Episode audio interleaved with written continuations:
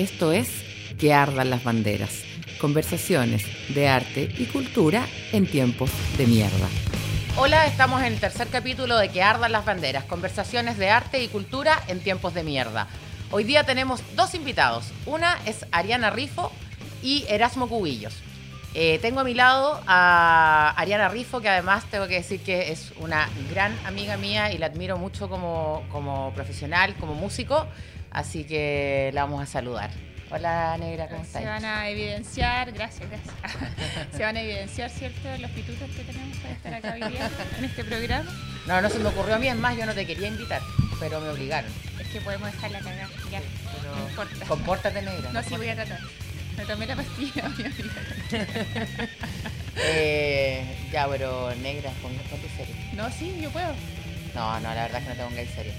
Oye, Negra, cuéntame, ¿en qué estáis? ¿En qué estoy? ¿En qué estaba ahora o en qué estoy en la vida? O sea, cuéntame en general en qué estáis ahora, porque después te voy a preguntar qué pasó antes, pero ¿en qué estáis ahora, ahora, hoy día? Vengo llegando de una tocata en vivo después de un año de no tocar en vivo y estoy muy feliz porque sentí que esa sensación ha regresado a mi cuerpo. Tocar con banda en vivo, bueno, aunque sea grabado de lo mismo, pero es bacán. Eh, en la vida estoy, a ver, terminando mi cuarto año de producción musical eh, online. Estudio en Santiago, pero eh, me vine a Concepción ya que puedo ahora estudiar, terminar algunos ramos online. Ha sido difícil, pero se puede. Estoy produciendo mi EP de título eh, para una niña de Santiago que se llama Michelle Majú. Y con mi proyecto musical también andando, eh, produciendo el próximo single, eh, haciendo clases de canto eh, y trabajando en un proyecto de el Ministerio de la Cultura y las Artes que se llama Liberando Talento para potenciar ciertos los talentos que existen dentro de los centros del Sename. Oye, Ariana, ¿y te viniste a Conce por qué? ¿Por la pandemia? ¿Porque eh, tu proyecto se enfocaba en Conce? ¿Por qué te viniste para Conce? No, porque eh, mi hijo vive en Conce. Ah. Yo me habría quedado en el mundo entero. No, pero soy madre y lo primero es mi hijo. Si mi hijo estaba acá y mientras yo estudiaba en Santiago, mi hijo se quedó acá con su padre. Pero ya regresé, lo echaba mucho de menos y como se dio esta posibilidad de terminar online, aunque igual es medio extraño este híbrido que se hace online. Sobre eh, todo en tu área, pues igual es como producción musical y todo. O sea, igual es posible hacerlo online, pero... Como por ejemplo, ¿cómo, cómo el tema de que estáis con un proyecto de una chica, ¿cómo se llama? Perdón. El... Se llama Michelle Majú, ella Michelle tiene un single arriba y es, es nueva en esto, pero también es- estudia música y una niña muy creativa. Eh, es complicado, pero sabes que como en el área de la producción musical, yo tuve, la posibilidad ahora de armar un home studio, de adquirir una interfaz y algunos elementos que son fundamentales para la producción. Ya voy a empezar a trabajar en tu computador con, qué sé yo, eh, algunas secuencias, las ideas, las maquetas, los músicos los puedes grabar de a uno. Eh, y así vas como armando el cuento. Antes, claro, lo que se lo que se hacía en estudio, ahora estamos tratando de hacerlo de forma más individual. Pero se puede terminar, se pueden terminar los procesos. Hay algunas clases, no sé, tengo, por ejemplo, dirección orquestal. Eso ya es más cuático. Ah, sí, pues Es como dirigir la orquesta así por YouTube, no Por- pasa. Entonces ahí No estamos nada. tratando de, de- de, por lo menos de adquirir las herramientas. Y al final es teoría, la práctica es lo cual. Es ahí donde uno tiene que poner el corazón, la pasión, las ganas, porque podéis tener toda la información, Sí. pero es, el hacer es el que te da finalmente como la experiencia. Y eso es lo que el camino que estoy empezando a recorrer ahora. Aparte que igual a ti te pasó algo bien especial, porque tú justo, yo me acuerdo que más encima participé de él, además.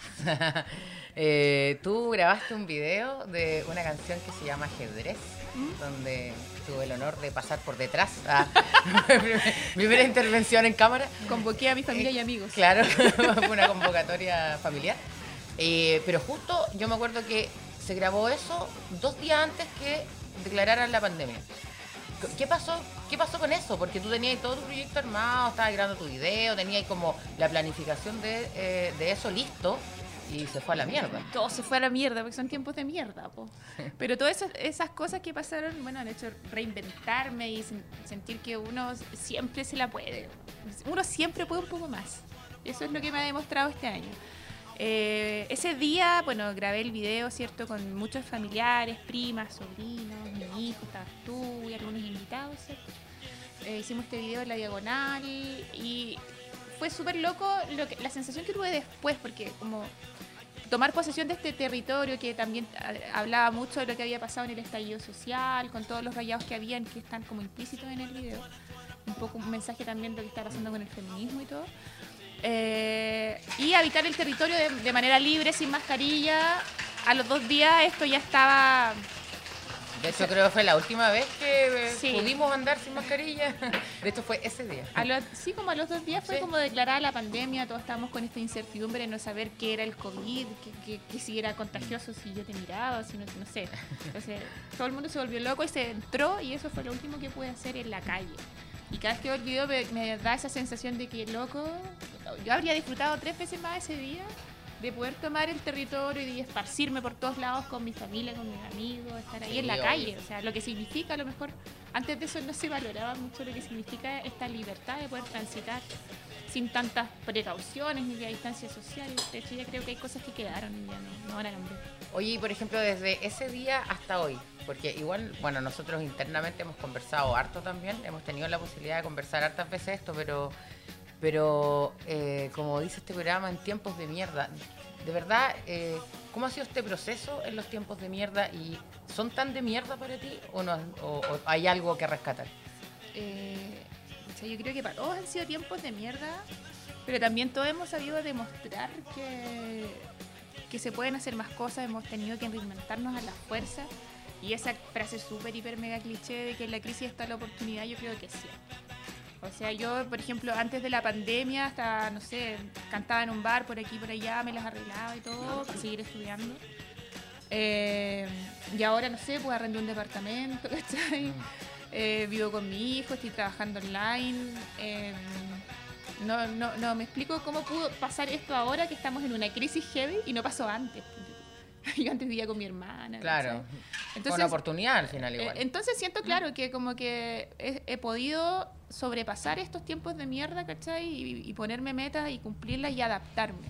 Y creo que en esa adaptación he encontrado un crecimiento súper grande y valorable. Como que siento que ya después de esto, no sé, ¿qué, me, qué más me podría pasar? Godzilla. no sé. Igual, apaño. Apaño. Lo monto. me voy con él. Vamos, Godzilla. no, pero no sé, yo, yo igual ahora como que también en este periodo me, me siento un poco más conectada como con mi propia espiritualidad, como mm. no me quiero ir en la, en la hippie ni nada, no en la, ola, pero siento, me siento mucho más eh, compenetrada como con mi entorno, con las personas, con todo lo que está a mi alrededor. Eh, soy de la idea fija de lo que, lo que creo, creo. ¿cachai? Y eso se ha demostrado con creces. Me relaciono con gente bacán, estoy súper tranquila bueno, entre comillas, hay días en que como que se va, Oye, a quemar, se va a comer el pan. No soy mentirosa. Estoy súper tranquila. Tranquila, entre comillas, como con la vida que llevo, ¿cachai? Sé que hay días más difíciles que otros. Pero hoy estoy tranquila. Hoy estoy tranquila, serena. Más. No, pero en ese sentido, eh, todo esto me ha enseñado mucho a crecer, a mantenerme como más, creer un poco más en, mis capacidades y en, lo que yo pienso que puedo hacer, lo proyecto, fa, resulta. Estás haciendo. Oye, te voy a llevar un poquito más para atrás, así como quiero hacer un poquito, un poquito de historia, pero no, no, no tanto para que te moleste, pero, pero lo suficiente para que a mí me entretenga. No, eh, Así como rápido, yo por lo menos yo te conocí en un bar muy conocido de esta ciudad que tocaban bandas de rock. Entonces en el fondo no, no quiero que me contéis la historia quizás de todos ellos, pero sí como que hagas un breve, así como barrido por ese paso, porque partiste en un bar muy clásico, tocan grandes músicos que partieron ahí y después de ahí empezaste como a aparecer en distintas cosas, en programas, bla, bla, y llegaste al REC. Y en el fondo quiero que me cuentes cómo ha sido ese paso y cuál fue tu experiencia como cuando me empiezas a comparar el cómo ha ido creciendo y tu paso por el REC, que además el REC igual es un eh, igual es bien polémico el REC, y tú estuviste ahí, tú te subiste al escenario. Es, loco porque todas las cosas que, que me han sucedido eh, son un poco también esto mismo de, de ir proyectando lo que me gustaría, pero fíjate que tampoco lo he gustado tanto. El tema de los bares fue una... Mm, llegué a los bares porque me gustaba cantar, porque, qué sé yo, se tornó a la vez un trabajo. Y siento que eso, por una parte, aprendí muchísimo. Eh, lo que es el trabajo sobre el escenario y bla, bla, bla. Pero por otra parte también me estancó muchísimo. Entonces como que de repente me vi, no sé, por 6, 7 años cantando en un bar. Cuando eso debería haber sido un periodo quizás un poco más corto. Y haberme dedicado a crear o a hacer otras cosas como con mucho más empeño. Creer también que se puede vivir de la música, me costó mucho entender eso. Como que, oye, si te lo tomáis en serio, se puede. Eso de pasar por la tele también me enseñó que sí se puede, que hay que hacer las cosas bien, eh, que hay que preocuparse, dedicarse y qué sé yo, aparte de algunos procesos personales que también tuve que como reconstruirme en ciertos momentos de mi vida y todo eso me llevó a hoy día a lo mejor afrontar una pandemia y estas circunstancias de forma más, o sea, más entera. sí, obvio. Pero bueno, el REC también fue algo que se dio, o sea, yo conocí mientras estudiaba en Santiago a, los chicos que conforman Mr. Pills y me invitaron a, participar en ese proyecto, son gente mucho más joven Eh, y encontré que estaba la raja y bueno, aparte del cariño y toda la buena onda que existió, se presentó esta oportunidad de, tocar en el rec sin que nosotros la buscáramos tampoco. O sea, en algún momento alguien nos postuló porque nos vio tocar o escuchó el disco y le gustó y dijeron, oye, también existe esta banda y ahí como que nos contactaron. Nosotros como que proyectábamos tocar qué sé yo, en, escenarios como de esa envergadura, quizás en un par de años después. Claro, llegó mucho antes de lo que llegó mucho antes de lo que esperábamos, pero eh, fue una experiencia igual importante para nosotros como banda nueva. Después llevamos Ahora, claro, con la pandemia, eh, cada uno está en distintos lugares de Chile, entonces me ha costado mucho terminar el disco que está en proceso. Eh, y, bueno, es un proyecto súper lindo que, tiene hartas cosas que a lo mejor yo como proyecto personal eh, no abordaría. Que es el lado más rockero, ¿cachai? yo canté muchos años rock en los bares y esas sí, bueno, covers. te conocieron. Y como que de cierta forma también eh, como que no dejé fluir esta cosa que está fluyendo ahora que es mía, auténtica, como que lo que yo creo. Y con los chicos de Mr. Peace abordo esta cosa más del rock, más de la banda, más psicodélica, más loquilla. me encanta explotar esas dos partes porque como que me complementan a mí. Oye, te voy a te voy a hacer otras preguntas, pero te voy a invitar a tomar algo. Que la Patti, aquí es la ella es la, la reina del bar, la reina del bar. Así que la Patti siempre trae algo, yo Qué maravilla. Ya, de hecho voy a hacer una campaña porque voy a necesitar un, un hígado nuevo. no sé qué, no sé en qué voy a terminar, pero es nada bueno. Oye, muchas gracias. ¿Qué nos trajiste, Pati? Hoy día, hoy día eh, eso es un sour de eucalipto. Sí, está rico. ¿Qué bola esto? A ver, permiso. Está rico.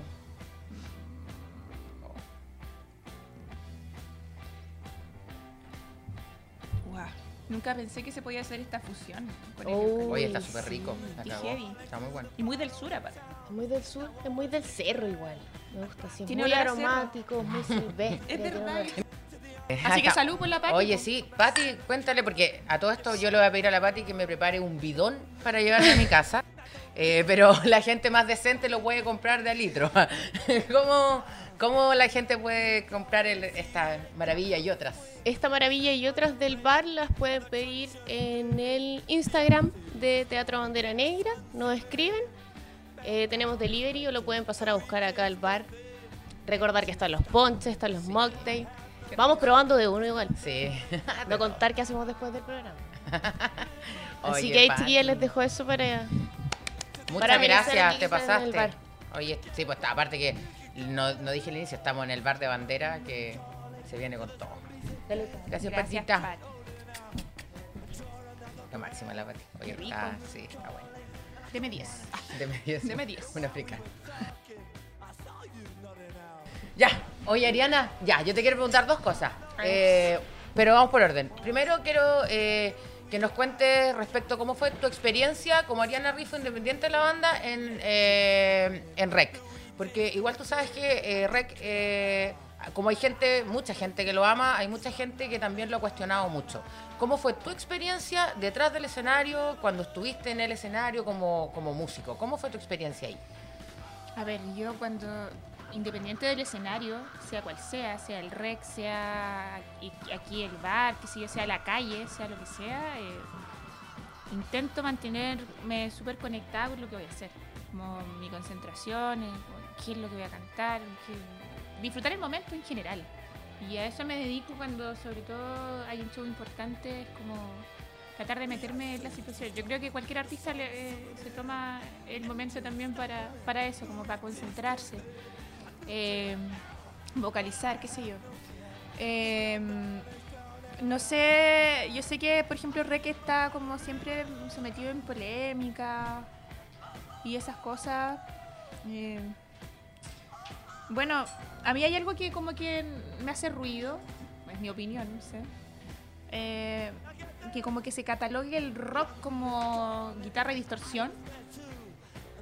Eh, porque para mí el rock es una especie de estilo de vida, una, em, qué sé yo, es esta irreverencia que tenemos todos los que nos dedicamos al arte, por ejemplo.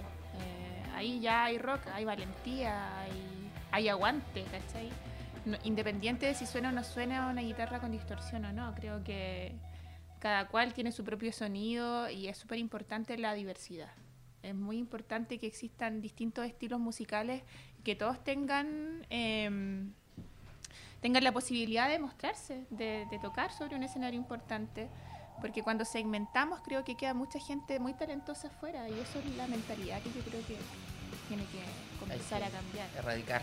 Ahora, con respecto, por ejemplo, a la igualdad de las mujeres sobre los escenarios, creo que poco a poco hemos ido por, eh, a punta de protesta, eh, imponiendo cierto que también nosotras las mujeres estamos haciendo música, que tenemos abordamos otras temáticas, eh, tenemos una forma distinta de, de, crear, de sonar, y eso es lo que, que debe tener la posibilidad de ser escuchado por todos. O sea, yo participé mucho tiempo en bandas en donde habían solo hombres y, siento que siempre ha sido súper bacán y aprendido mucho de otros músicos, pero el lenguaje de las mujeres es diferente. Tenemos otra sensibilidad, tenemos otra forma de decir las cosas y creo que, que ese lenguaje tenga esta apertura, ¿cierto? Y tenga esta visibilidad es súper importante para que aprendamos a complementarnos también de una vez como géneros. Por ejemplo, eh, apuntando a eso, ¿en el recto sentiste alguna diferencia? Porque yo he escuchado hartos comentarios, he escuchado dos tipos de comentarios. Eh, a las bandas de Concepción o las bandas más o menos conocidas o locales eh, las tratan distinto que a las bandas de Santiago. Bueno, hay algunos estudios, informes que lo muestran con números, pero más que hablar de números, te quiero preguntar desde el punto de vista de cómo lo sentiste. Si notaste alguna diferencia y con respecto a ser mujer, ¿cómo lo viste con, tu, con tus pares? ¿Hubo una igualdad de condiciones? en la versión del REC donde yo participé, hubieron harta chica. De hecho, ese día tocó análoga, me acuerdo. Em, que también es, de acá, de Concepción. Pero hay algo, hay un término que me molesta más que, que eso. O sea, yo sé que tiene que haber paridad, Y ahora en los proyectos también se está pidiendo paridad. Y es un, territorio que hemos ido ganando también porque lo hemos pedido y sentimos que es necesario y es justo. Pero además me pasa con el tema como de la etiqueta de la banda local. Como que ya, ellos son la banda local somos todos de un territorio que es Chile.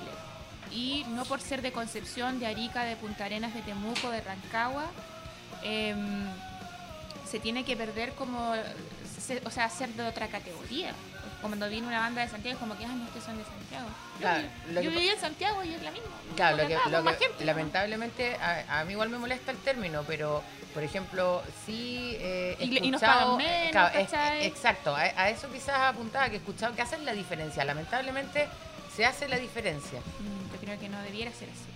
Eh, eh, es importante también sacar esas etiquetas para poder descentralizar. ¿Ya? O sea, si tratamos todos los territorios con el mismo respeto y a todos los talentos con el mismo respeto, independiente de donde sean, eh, se va a poder descentralizar también también hay una mirada desde fuera que Concepción tiene como una, linda imagen con respecto a, la cultura y a la música. Y eso siento que a la hora de a la hora de, catalogar, ¿no es cierto? Eh, no se cumple, nos empiezan a segmentar y esas etiquetas yo hay que hago una campaña, la comienzo hoy, o sea, basta de artista local, o sea, somos todos artistas de la misma categoría. Eh, y los que nos dedicamos o sea, es que la el término artista local ya es discriminador. yo lo siento así cuando me dicen, no, es que artista local. no sé, como que amigos. Sí, pues, amigo, soy artista, digo, puedo ser Tengo manos, tengo pies, En cualquier lugar lo puedo, voy a seguir siendo artista. Sí, o sea, claro, a lo mejor tú salías en la tele, bueno, igual salir en la tele, qué bueno. no, pero da lo mismo eso. Sí, o sea, que hable tu arte, que hable tu creación por ti, no que como que te cataloguen por estar dentro de un territorio X. Bueno, pero es que aquí estamos súper acostumbrados a ponerle etiqueta a todo. El mainstream igual los tiene un poco cagados. Sí. pero ya vamos que se puede, sí se están rompiendo los paradigmas y, estamos en este proceso de, empezar a cambiarlo todo y de quemarlo todo. No, incito a nadie a quemarlo. Permiso, Oye, Negra, para despedirte y darte las gracias, Ariana. Eh, nada, ¿qué pensáis tú respecto de cómo se viene la cosa aquí en Conce? Desde tu mirada, desde tú eres músico, entonces desde tu mira, ¿cómo lo ves? ¿Tú te relacionas más con, sé que estás grabando algunos otros músicos eh, locales? Eh, locales. locales. No, bueno, o sea, es que, perdón, corrijamos eso, voy a preguntar de nuevo. Estás, estás haciendo registros de músicos emergentes, eso era lo que quería decir. Eh, y súper buenos además. Eh, tuve la oportunidad de escuchar algunos que ni siquiera todavía son, no han tocado en ningún lugar, pero son promesa. ¿Qué crees tú que se viene? Eh, no sé si va a mejorar este tiempo de mierda, pero va a cambiar, sin lugar a dudas. ¿Qué crees tú que, cómo es tu mirada? Yo creo que siempre depende de, nosotros. Como te dije al principio, lo que creemos, creamos. Y si le damos valor a, cosas como, por ejemplo, un músico emergente, no cosas, pero si le damos valor, por ejemplo, a nuestros artistas, a, los talentos emergentes, o tomarlos de la mano un poco y empezar a, por lo menos a, compartir tu propia experiencia que les puede servir mucho, eh, vamos a construir comunidad. Y creo que hacia allá apuntamos. Me gusta mucho lo que está pasando también con las mujeres, todos los proyectos femeninos que han salido a la luz después de tanta revuelta. ¿no? Eh, y que se estén atreviendo y haciendo cosas totalmente profesionales. Em, me, incomoda un poco esta sensación de que eh, los más doctos o los más estudiados son los que tienen derecho a hacer el arte. Creo que el arte es para jugar y es para todos. En la medida que todos nos permitamos explotar eh, nuestra creatividad y nuestra parte, nuestro lado artístico, vamos a ser mejores seres humanos. Y esa es la, es la función del arte en general. Eh, creo que se le tiene que permitir a todos, sea de mayor o menor categoría, porque hay gente que le gusta mucho catalogar las cosas. Creo que hay cosas distintas nada más. Mm, y eso es todo. Eh, Ariana, oye, ¿cómo, ¿cómo partió esto? Hablamos de la Ariana pequeña, de cómo nació esta beta artística. ¿Siempre supiste que querías ser artista? ¿Siempre cantaste o partió o, alguien se dio cuenta? ¿Cómo fue tu historia hasta llegar hoy en día a, lo que estás? Yo creo que todo partió en el juego. ¿ah? Yo eh, me recuerdo muy pequeña cantando, mm, qué sé yo mm, en mi pieza o grabando cassettes, así muy, muy en la noventera, en una radio Sony que tenía, eh, armando compilados de música, grabando mi voz sobre las canciones con la casetera. Eh, en mi casa había, me acuerdo, un bombo legüero, una trutruca, y, y habían guitarras y cancioneros de mi hermana, había un, equipo Sony de vinilo. Entonces, claro, eh, no habían computadores, no habían celulares, pero esos eran mis juegos, eran todos relacionados a la música. Y, y como que, claro, jugando me fui haciendo. Ya a los 14 años mi hermana la tenía hinchada. Así, Elena, cállate, por favor. Eh, anda a cantar una banda. Y me acuerdo que encontró. Para sacarte la casa. cállate, mierda. encontró un, cartel pegado en la ollita bajo el caracol que decía: Se ah, busca vocalista para banda. Llegué a la peor banda, pero llegué. Una banda que tocaba allá en Pedro del Río, el baterista se había hecho su batería con, sus manos. Fue la peor y la mejor Mándale un saludo a esos pobres cabros. No, esos cabros surgieron. Si la única que sigue perseverando soy yo. Fueron los tres. Ah, eran los tres. Ah. No, no, los cabros también ahora. Uno se dedica al folclore, el otro es asistente social, el otro tiene una flota de camiones. No sé Sí, la única pobre soy Hace baterías. Pero allá llegué, allá me tomé los primeros copetes, me fumé las primeras cosas. Las primeras cositas. Sí, las primeras penas de amor, todo fue ahí en ese, en ese periodo. Fue lo peor que me pudo embaucar mi hermana, pero... Pero fue lo mejor a la vez. No sé. No, no sé. Todavía lo dudo. puede ser, puede ser. Pero, pero desde ahí, toda esa sucesión de cosas que fueron eh, pasando me llevaron a otros escenarios y a tocar en bares y a trabajar con otra gente, a, entregar música, por ejemplo, a los niños, que es lo que más me enseñó. O sea, trabajar con gente que confía en ti para que tú le entregues alguna dirección, cuando a veces ni siquiera yo la he tenido. Me ha, me ha hecho mucho más consciente de que es una responsabilidad tener un don y poder entregárselo a los demás. Eso es lo más lindo que me ha entregado este camino. Eh, más allá de que a veces faltan lucas, a veces no faltan, qué sé yo, pero sí, soy feliz, soy feliz haciendo lo que hago. Soy afortunada también eh, y me considero una persona valiente. Ah, ya, lloren, lloren. Qué lindo. Oye, Ariana, salud. Salud. Muchas gracias por haber venido sí, a la Pati y muchas gracias por compartir esto con nosotros. Gracias a ustedes. Todo el éxito del mierda, mundo. Mierda, mierda, bandera negra, mierda, mierda. Esto es Que ardan las banderas. Conversaciones de arte y cultura en tiempos de mierda. Ahora estamos con un invitado bien especial, con Erasmo Cubillos, eh, iluminador. Eh, nos tiene mucho que contar. Él trabaja en varios proyectos, todos por supuesto súper interesantes y conocidos por ustedes. Así que estoy conectada ahora por Zoom con él y vamos a descubrir un poco más de, de Erasmo, de su experiencia y de lo que tiene que contarnos. Hola Erasmo, ¿cómo estás? Hola, ¿qué tal? Bien, muchas gracias. No, gracias a ti por aceptar la invitación de partida, aquí que ardan las banderas. Bueno, estas son conversaciones de arte y cultura en tiempos de mierda, así ah. que tenemos harto que conversar. Sí, Primero, claro. eh, bueno, nosotros sabemos que tú trabajas en varios proyectos eh, musicales, de teatro. Bueno, tú eres actor, pero de ser actor pasaste al mundo de la iluminación. ¿Cómo fue eso? Um, yo creo que soy actor jubilado ya a esta altura. ¿eh? No sé si soy actor en ejercicio, pero eh, estudié teatro, sí, hace como 20 años ya, eh, y el tránsito a la, a la, iluminación escénica fue accidental. Primero que todo, ese fue el primer paso, que fue un accidente que el iluminador no podía llegar en un proyecto, en una compañía de teatro familiar, y no llegó el iluminador más, entonces se tenía que hacer cargo a alguien, ¿no? Igual había tenido una, unas aproximaciones con la iluminación en la escuela de teatro que estudié, eh, en los exámenes de los egresos, ah, eh, ayudando con, qué sé yo, un foco, con la consola, con cualquier cosa. Era el área que más me interesaba teatralmente, estaba el vestuario, estaba el maquillaje, eh, ¿cierto? todas las áreas del decorado escénico, ¿no? Y eh, muy naturalmente, la iluminación fue la que más eh, placer me dio, por así decirlo. Y, incluso también a, niveles de percepción. Eh, iba a haber un espectáculo musical sobre todo y me concentraba en las luces por sobre otras cosas.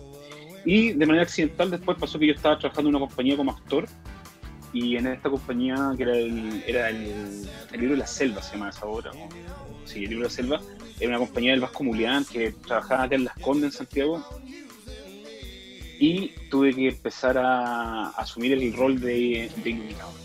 Y ahí tuve que aprender ya la parte eléctrica, ¿cierto?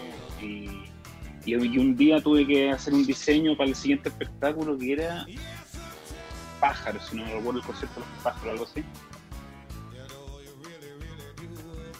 Y por accidente también había, esa obra era un espectáculo multidisciplinario que tenía actores, bailarines, músicos en escena.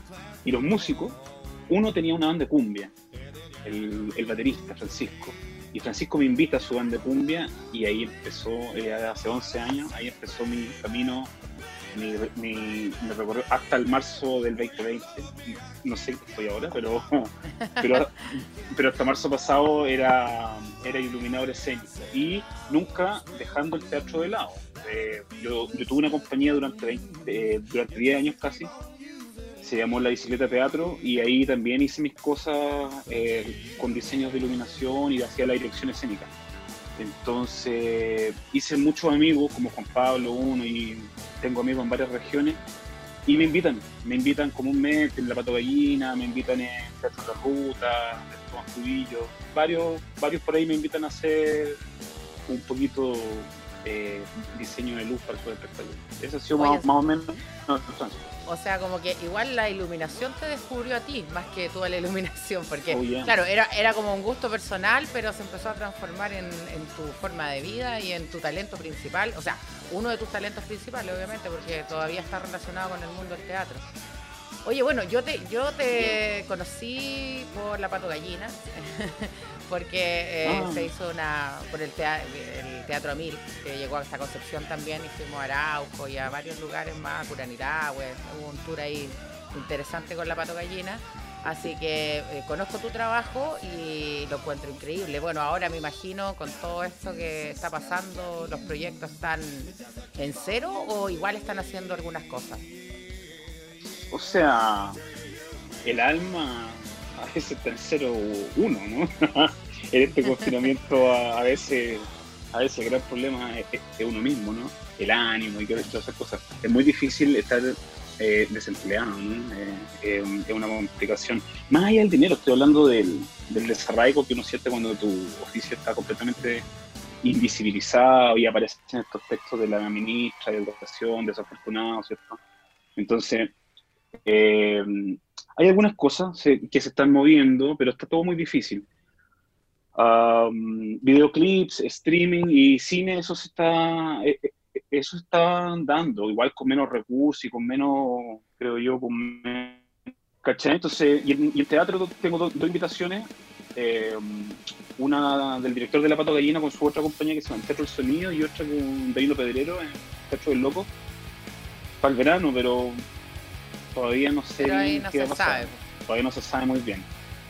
Oye, igual, sabes que justo hoy día lo, bueno, estaba conversando con otras personas respecto un poco de, cómo igual aquí en Chile se forman eh, estos oficios que, bueno, partieron como oficio, algunos ahora ya son más como profesionales, pero el tema de la iluminación en particular, eh, tu área es bien especial porque aquí en Chile eh, no hay como un lugar donde estudies iluminación, o sea, hay talleres y todo, pero no hay un, lugar como siento que es como que te vas traspasando la experiencia, en tu caso con tu propia curiosidad, que te empezaron a llamar, tenías esa creatividad para iluminación, pero no sé, tú cómo respecto con lo que conversas con tu círculo de, con tus amigos con tus colegas iluminadores, ¿cuál es la visión que tienen respecto de eso? Porque igual es como, es necesario profesionalizar un poco el área, ¿o no? Sí, claro.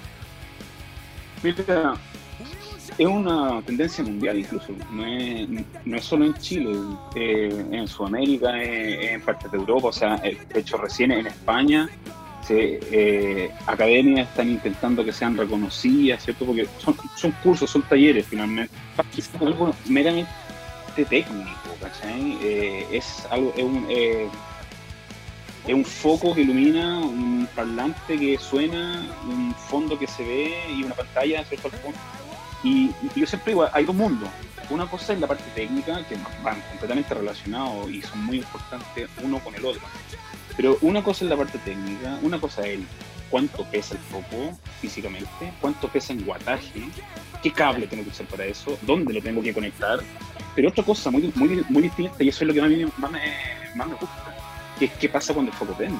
¿Qué pasa cuando el foco hace un color? ¿Qué pasa cuando hace una sombra? ¿Qué pasa cuando hace un, eh, va contando una historia también y vaya, vas apoyando eh, el guion de la obra o la letra de la canción?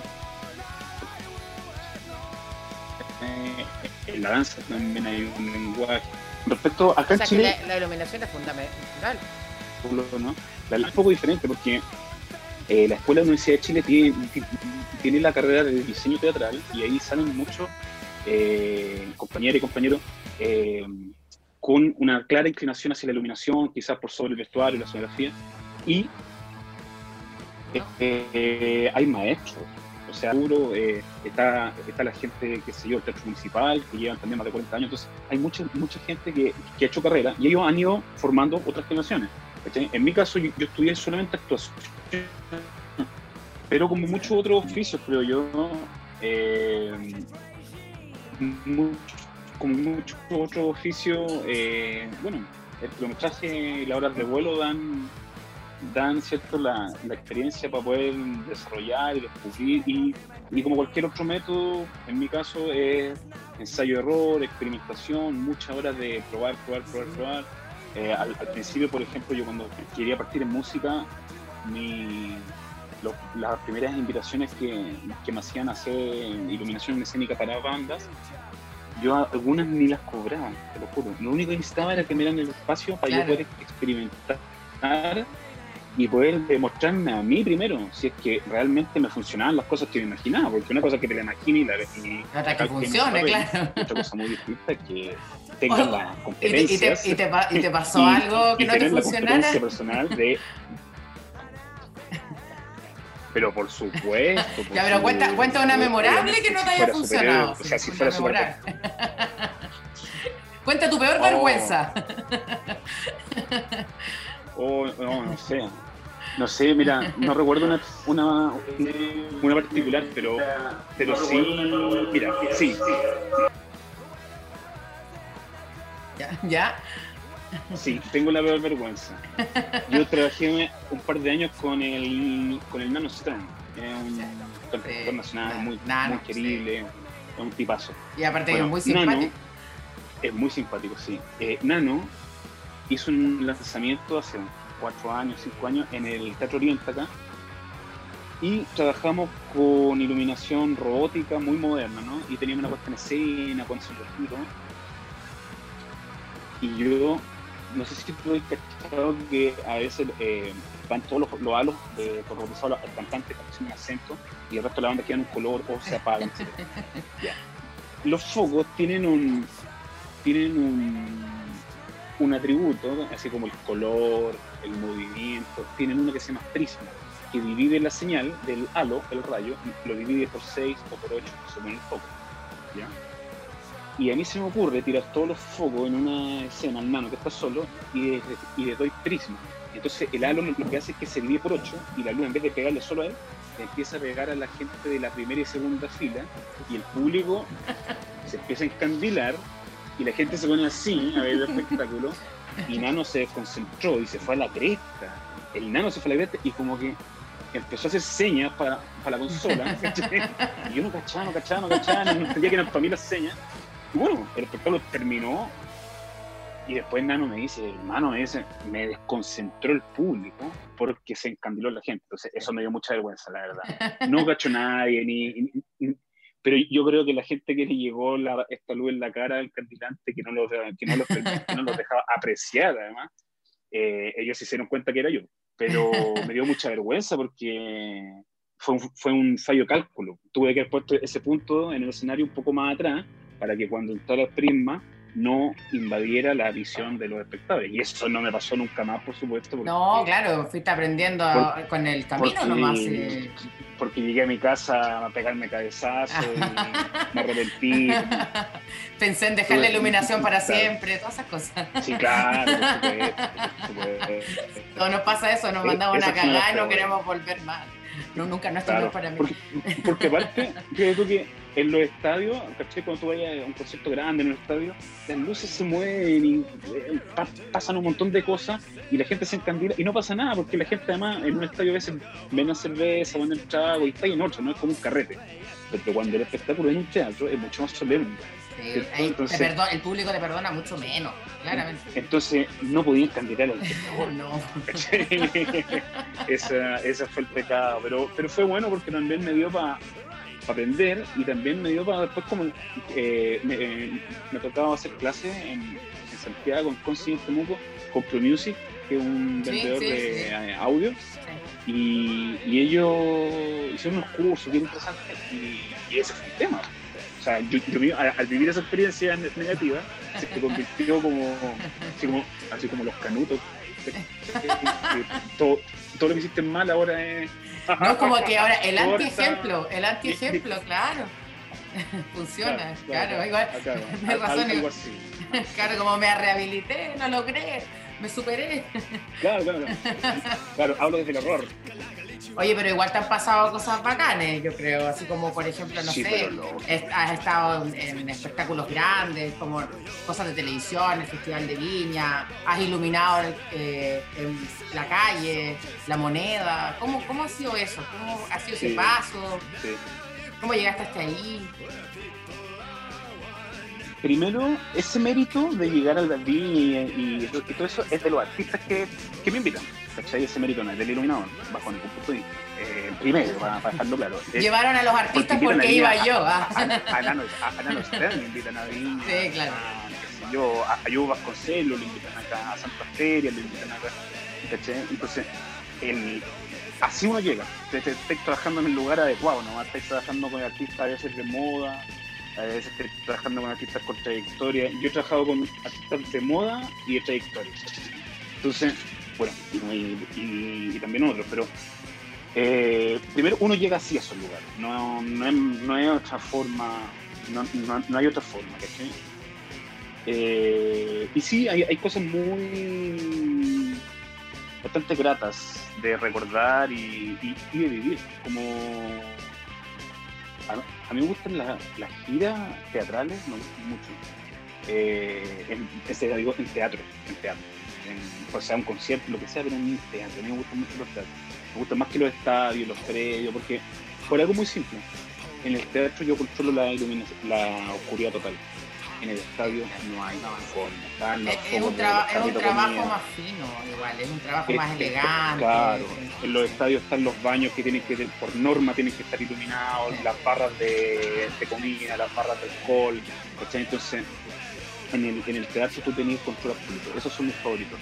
Y hay cosas importantes en Chile, pues, como Lollapalooza, como el de el Festival de Talca, el Festival del Mue, y todo eso he tenido la suerte de ir con los artistas que, que te nombré anteriormente, eh, pero no necesariamente a veces son las, son las cosas más, eh, más entretenidas, a veces son muy estresantes también, porque son cosas tan importantes que... Sí, obvio.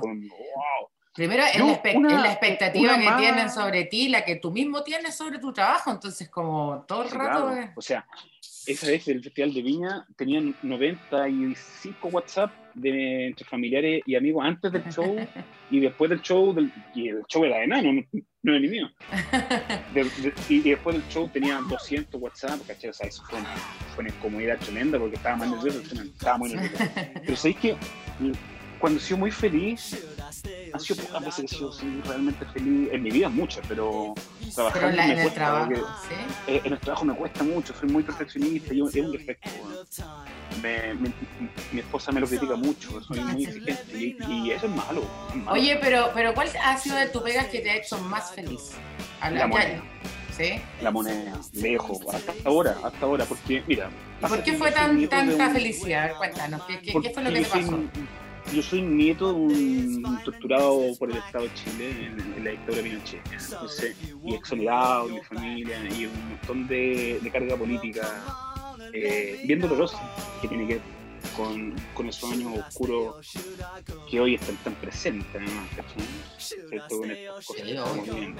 Entonces, pasó que en el segundo gobierno de Bachelet, el, invitaron a la Pato Gallina a abrir Santiago 2000 y Martín, el director, me invita a mí a, hacer el diseño iluminación y la operación de iluminación de este, esta obertura, que era 15 Y era un, era un trabajo bien bonito, eran camiones móviles que iban con actores negros representando a figuras históricas de Chile, que eran cuadros de Chile, Arturo Prat, Bernardo Gil, eran actores negros y arrastrados por esclavos blancos, que eran actores chilenos.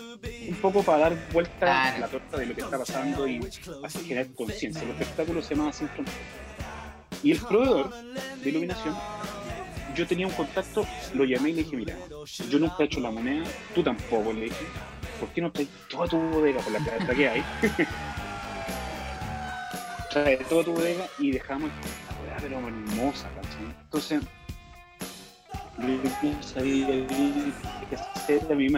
hasta la moneda, o sea, era un espectáculo movible y la moneda terminaba con 15 minutos de escena, de teatro, entre música, en vivo y cosas.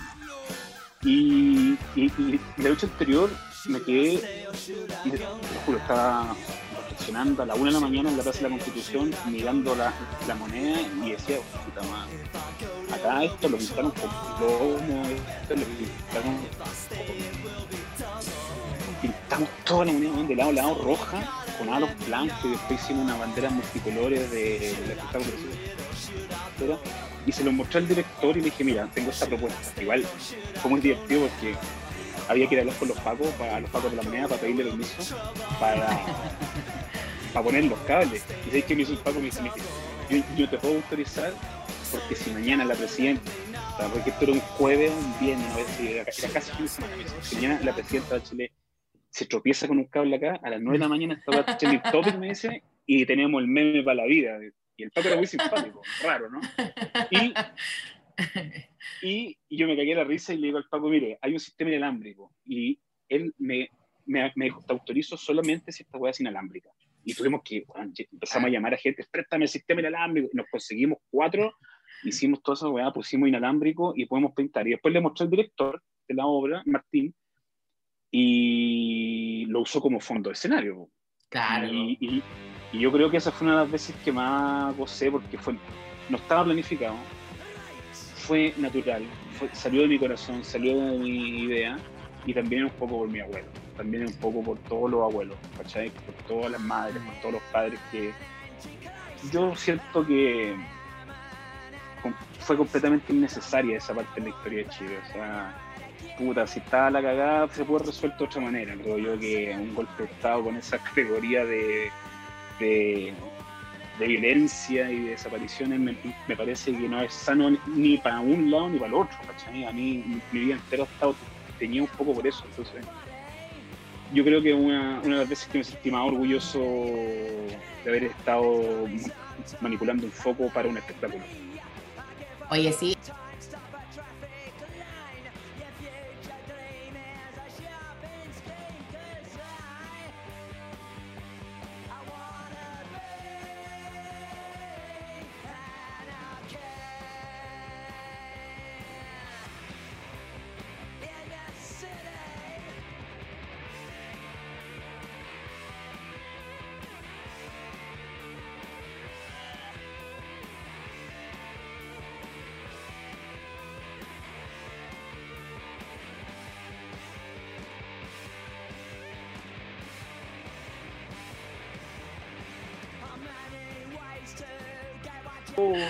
otro, otros amigos que me invitan y siento que eh, ir a dar un punto de vista, la luz tiene un punto de vista, la luz tiene un mensaje. Por ejemplo, mira, para no hablar tan etéreo, una vez con Ana Tijoux, la cantante nacional, estábamos en un auditorium en, la, una universidad privada. Y en el auditorium de la, donde iba a ser el espectáculo había una placa de la universidad. ¿ya? Una universidad, tú sabes a quién pertenece a una universidad no tenemos ni que citarlo, sabemos quiénes son. Y estaba esta placa, entonces viene el, el productor y me dice, oye, hay que iluminar la placa. Un productor que a mí no me pagaba, a mí me paga el artista. Entonces yo le dije, no, dije yo, yo no ilumino para ti, yo ilumino para la Ana, así que déjame hablarlo con la Ana. Y voy donde la Ana, y antes de preguntarle me dice la Ana, oye, negro, me dice, eso no lo muestran, me dice la playa. Entonces yo fui y dije, wow, ¿qué hago? Lo, lo apago, lo tapo con una tela, algo, me pongo adelante, ¿qué, qué, claro, porque, porque, cuando tú estás en un espectáculo, tú, tú, eres, tú eres parte, cuando uno ilumina a un artista, y además con esa categoría como la Ana, tú, tú estás al servicio del mensaje de ella. Y las canciones de Ana son claras, pues. no, no tienen doble, no tienen dos, claro, exacto, no hay doble lectura. La última del shock, antipatriarca, ¿cachai? O sea, la Ana es una artista súper clara, mm. ¿cachai? Súper clara. Entonces, eh, fui y me conseguí dos focos rojos y le puse una X encima al, al, fondo. Qué bueno. Y el gallo quedó contento y dijo, se ve, ni cachó el punto de vista. No, qué buena. Y, y la yo creo que también cachó, ya, ya no me acuerdo, fue hace años, pero, pero había un punto de vista, ¿cachai? entonces la luz tiene también una, un lugar, una posición, ¿cachai? Y, y, y, en el teatro también pasan cosas maravillosas que no son muy parecidas a lo que te acabo de contar, pero está cómo queremos resaltar la escenografía, a, a los sujetos, cómo queremos que entre el espectador a la sala, que entre el tiro a, una, a una, escena abierta o queremos que entre a, a, las 7 de la mañana en una plaza, qué sé yo, en Penco, con lluvia, el suelo mojado, y eso tú le tienes que dar ese carácter, ese olor, ese frío, ese azul, esa luz de mañana o luz de atardecer, entonces es súper entretenida la No, la, luz, claro, la luz te va marcando la intención de cada cosa, entonces es, claro, va, contando historias va contando historias con el libreto en la mano o con la canción en la mano, y, eso a mí me entretiene mucho, mucho, mucho, mucho. Trabajo eh, esporádicamente con una, con una banda que toca esporádicamente, que se llama La Pato Gallina Son Machine, que es de rock. Ah, sí, sí. Son muy buenos. Muy, y tiene una, y, y, y tiene una letra increíble para mí. Que, a mí, a mí me gustan, a mí me gustan mucho, sí. Sí. Son buenísimos. Bueno, con, e, con ellos comencé, por ejemplo. Eh, como chucha va a ser legal, que el asesino muera en libertad y los perros de la transición sigan bailando su canción. Y ahí, esto, es, esto es para mí. no, claro, te emocioné ponerle un, color, ponerle un fondo a eso que otro artista, que el compositor o el cantante o el letrista, se le ocurrió decirle a la gente, ¿cachai? Y después llegáis tú, como segunda, tercera capa, a decorar este, este pastel. No, pero, sí, claro, es que es fundamental, tu pega es fundamental. Lo que ustedes hacen, los iluminadores, bueno, además que tú también eh, te has destacado por ser un buen iluminador, ahora también entiendo por qué, yo creo que también los buenos iluminadores, como todo en la vida, pero particularmente eh, eh, los iluminadores, si no lo sienten, si no lo llevan desde adentro, si no tienen esa capacidad de conectarse con lo que van a iluminar, imposible. Quizás pueden hacer una pega correcta, pero no, no emocionar al público, ¿cachai? Entonces, ahí, ahí es donde se marca la diferencia, ¿cachai? Ahí está el límite. Podría ser una pega correcta y la otra es que la gente, cuando el público sale y dice, oh, ¿cachaste las luces? Es como, para mí esa weá es la raja, así como, lo logró, lo logró, porque yo he escuchado gente salir del teatro y decir, ay, viste, la iluminación era increíble. O sea, una persona que no tiene idea cómo se cómo se prende esa lucecita, es que, claro, y ahí inmediatamente me hacen la reflexión de personas como tú, o sea, estaban absolutamente conectadas con lo que estaban haciendo, si no es imposible que se lo traspases ahora. Así que...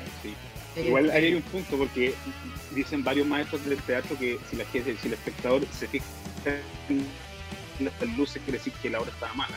Sí, si te empiezas a fijar en el decorado, quiere decir que el texto no pasamos, o los actores no pasamos. Eh, eh, es de doble estilo. Sí, es, de doble estilo, eres los que, ¿cachai? Pero, eh, pero sí, po, estoy de acuerdo que, salir de, de, es que es teatro, hermano. Es, es, un estadio con un artista en un escenario. No, la luz, el, el, sonido, el vestuario, el maquillaje, todo eso es importante. Incluso también ya me voy a poner hasta, hasta más más, más político, digo, eh, el chofer que nos lleva, el catering, la gente que nos alimenta, las vallas papales, que nos dan seguridad, lo, hoy prendía los, los, pensionistas riesgo, todo eso es el espectáculo.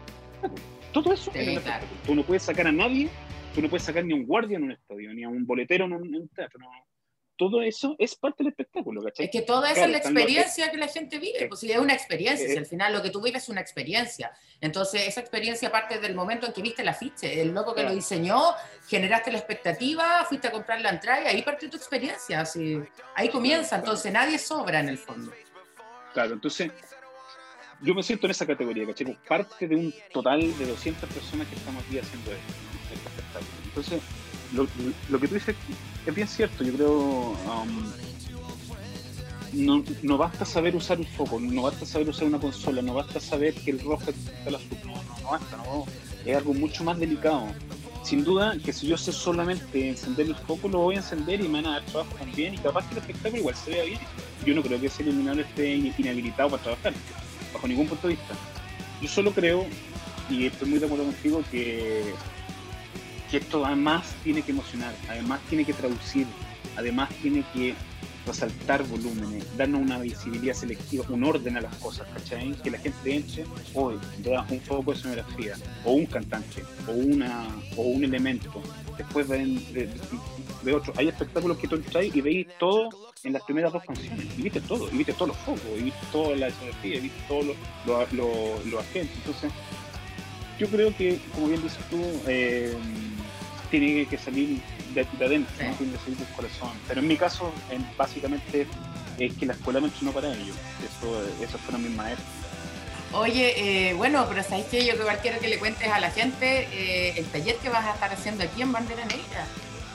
El Teatro Bandera Negra. Así que cuéntale a toda la gente. Sí. Bueno, Teatro Bandera Negra son mis amigos de Concepción y me han propuesto hacer un taller y estoy en la fase final de terminar el, el, el, contenido, ¿cierto? Armar el contenido. Yo no soy profe, tengo cierta experiencia docente y eso me ha permitido eh, encantarme mucho con el área. Me ha gustado muchísimo, muchísimo eh, conversar con gente que le interesa el tema. Entonces, por eso acepté la invitación, porque me gusta mucho poder eh, interactuar con nuevas generaciones, porque además los cabros de hoy en día son muy diferentes a cuando yo tenía 20 años. Tienen mucho, tienen este internet, que te da, o sea, abrir el teléfono y descargarte un manual de algo y buscar un tutorial de algo. Antes no era data ir a la biblioteca, no era data, y tenéis que pagar para entrar al PUC. acá en Santiago había que ir a la Católica, que era la única biblioteca gigante en teatro, y tenéis que pagarme encima y estudiante universitario, ¿con qué plata? ¿no? era la, plata de la micro, la plata del completo, imagínate, o sea, era, era, muy difícil. Entonces hoy en día hay, hay muchas condiciones para que los cabros avancen rápido. Yo he hecho como cuatro o cinco cursos, como, como te comenté en y han funcionado de maravilla. Y, hemos, incluso hemos hecho esta comunidad. ¿sabes? Que todavía hay unos WhatsApp activos Qué buena. de hace dos años y nos vamos ayudando, ayudando, preguntas. Entonces, este curso de Bandera Negra, Bandera Negra, lo tomo como, como una invitación muy agradable a compartir a conocer un, par de personas interesadas en la materia. Puede no tener conocimiento, puede tenerlo, no es excluyente. Y nada, pues son, tres, son tres jornadas, de lunes a miércoles creo, ¿cierto? Si no me equivoco, eh, de dos horas cada una, donde lo dividí en tres partes, que es eh, teoría, percepción, que es lo que vemos en la escena, y después un mini, mini ejercicio práctico, ¿cachai? Para que hagamos un, viaje, ¿cierto? Entre, ya, esto significa esto, eh, más o menos cómo percibo yo la luz, porque la luz, partamos, la, la luz viene del sol, esa es la luz, físicamente, ¿no? La luz es naturaleza. Y después otro, el, el hombre, de tantas obras maravillosas que inventó la luz artificial. Entonces, y después con un pequeño eh, ejercicio donde ellos puedan aprender a componer algo desde su casa con los dispositivos que tenemos, como el teléfono, la lámpara del velador. Oye, maravilloso. Yo creo que hasta yo me voy a sumar el curso Erasmus, así que. Eh, así que de verdad, a mí me encanta el tema de la iluminación, además, que para mí esto fue también un gusto personal poder hablar contigo, porque a mí me gusta mucho el tema de la iluminación. Yo trabajo en producción, pero pero amo el tema de la iluminación.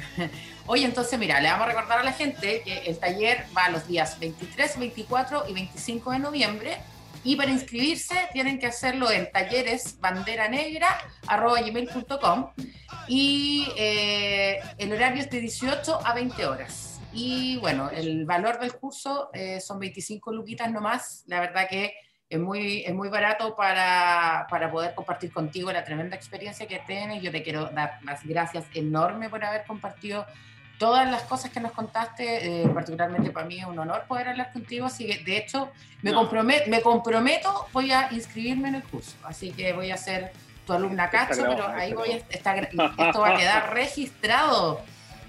Oye, además quiero aprovechar, Erasmo, contarte que eh, vamos a tener en el próximo capítulo unos invitados también eh, súper especiales y también muy queridos por mí. Eh, una es la Rocío Douglas, que es la directora del Centex en Valparaíso, así que el Centro de Extensión Cultural, y a un par de locos que me encantan, que son los chiquillos del desastre, que es una web serie que además es creación del Teatro Bandera Negra, que está a disposición, que todavía lo puedan ver, así que vamos a dejar a toda la gente invitada para que se sume y bueno, Erasmo, para que nos encontremos el 23, 24 y 25 contigo, por supuesto. Bueno, gracias a ustedes por la invitación. gracias a ti también por el tiempo.